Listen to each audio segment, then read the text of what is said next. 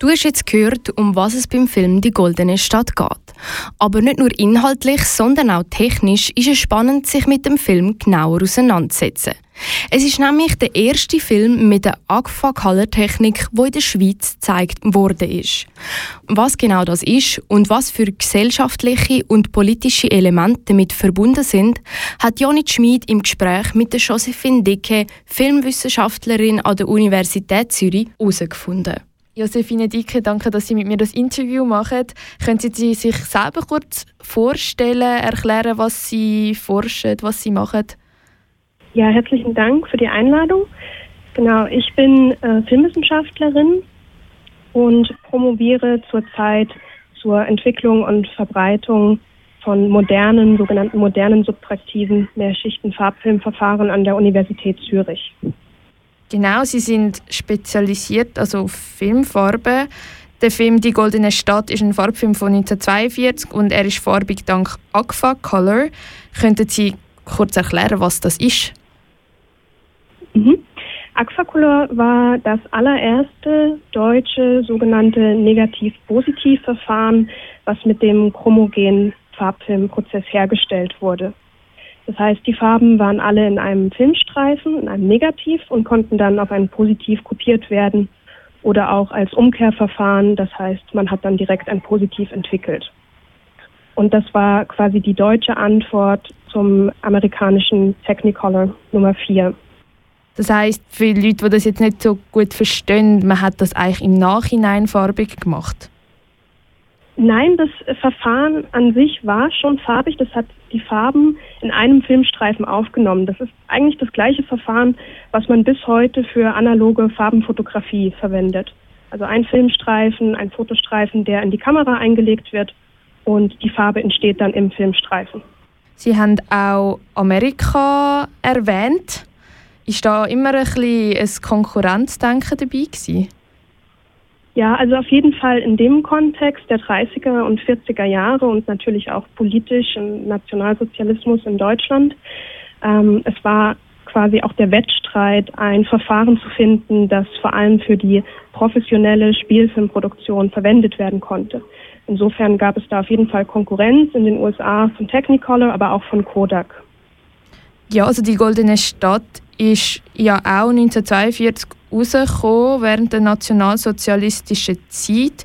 Also man kann wirklich sagen, dass eigentlich in dieser schwierigen Zeit eigentlich riesige Fortschritte in der Filmtechnik gemacht worden sind.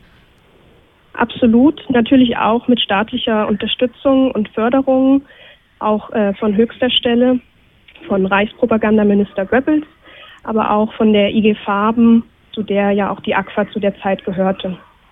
Sie sind seit 2016 beim SNF Forschungsprojekt Filmfarben, Technologien, Kulturen, Institutionen dabei. Ähm, das heißt, sie untersuchen, unter welchen gesellschaftlichen, politischen und kulturellen Kontext Farbfilme entstanden sind. Habe ich das richtig verstanden? Genau, das ist richtig. Und dann habe ich gelesen, dass man bei der Farbfilmforschung auch zum Beispiel die Teilung von Deutschland berücksichtigen muss nach dem Zweiten Weltkrieg. Was hat das jetzt konkret miteinander zu tun? Also das ist vor allem spannend in Bezug auf Aquacolor, weil nach der teilweisen Zerstörung und Zersetzung des Werks in Wolfen, das war in Ostdeutschland, ähm, nach der Besetzung, nach dem Zweiten Weltkrieg, wurde die Firma quasi zweigeteilt, beziehungsweise die Produktionsstandorte in West- und Ostdeutschland weitergeführt. Und dadurch gab es dann ab den 50er Jahren bis 1964 parallel Aquacolor aus Westdeutschland aber auch eben weiterhin aus Ostdeutschland. Und wie hat sich das unterschieden? Also zunächst waren die Rezepturen sehr ähnlich, also auch die Ästhetik, wenn man sich die Filme heute anschaut, sind vergleichbar.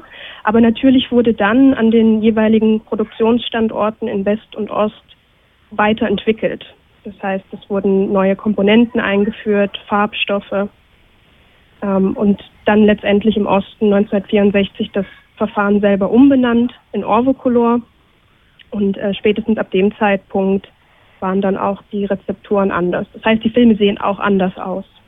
Kann man sagen, dass Agfa Color eigentlich das erste Verfahren war, zum Film farbig zu gestalten? Das auf jeden Fall nicht, weil es eigentlich schon immer Farbe im Film gab. Nur am Anfang waren das eben sogenannte applizierte Verfahren, wo man dann die Farbe später aufgetragen hat. Aber es gab auch Versuche mit Zweifarbverfahren ähm, und anderen additiven und subtraktiven Verfahren. Also es war definitiv nicht das erste Farbverfahren, aber es war das erste Farbverfahren, das einigermaßen zufriedenstellend die Farben des Spektrums wiedergegeben hat und dann auch sich als Standard durchsetzen konnte. Was hat denn allgemein die Farbfilm für einen Einfluss auf die Kinobesucherinnen und Besucher? Also kann man es so ein bisschen als, als Durchbruch für die Kinos bezeichnen? Ich glaube, das ist schwierig eins zu eins zu führen, also die Auswirkungen auf das Publikum. Ähm, sicherlich war das zunächst ein Attraktionswert, also sicherlich gab es zunächst auch das Publikum, das überhaupt ins Kino gegangen ist, um die Farbe im Film zu sehen. Und später wurde es dann mehr oder weniger auch normaler und dann gab es ja auch mehr Farbfilme, mehr Farbfilmverfahren, auch von internationaler Konkurrenz. Und dann hat sich quasi auch dieser Attraktionswert ähm, ein bisschen minimiert. Und, aber es gab von Anfang an auch schon Kritik weil die Leute natürlich auch gemerkt haben, dass die Farbe je nachdem abweicht, wenn äh, eine grüne Wiese zu sehen ist, die nicht ganz grün ist oder äh, ähnliche Phänomene. Danke vielmals, Josephine Dicke, für das Interview. Sehr gerne. Danke auch. Du siehst, Agfa Color hat viel mehr mit sich gebracht als einfach ein neues Filmerlebnis.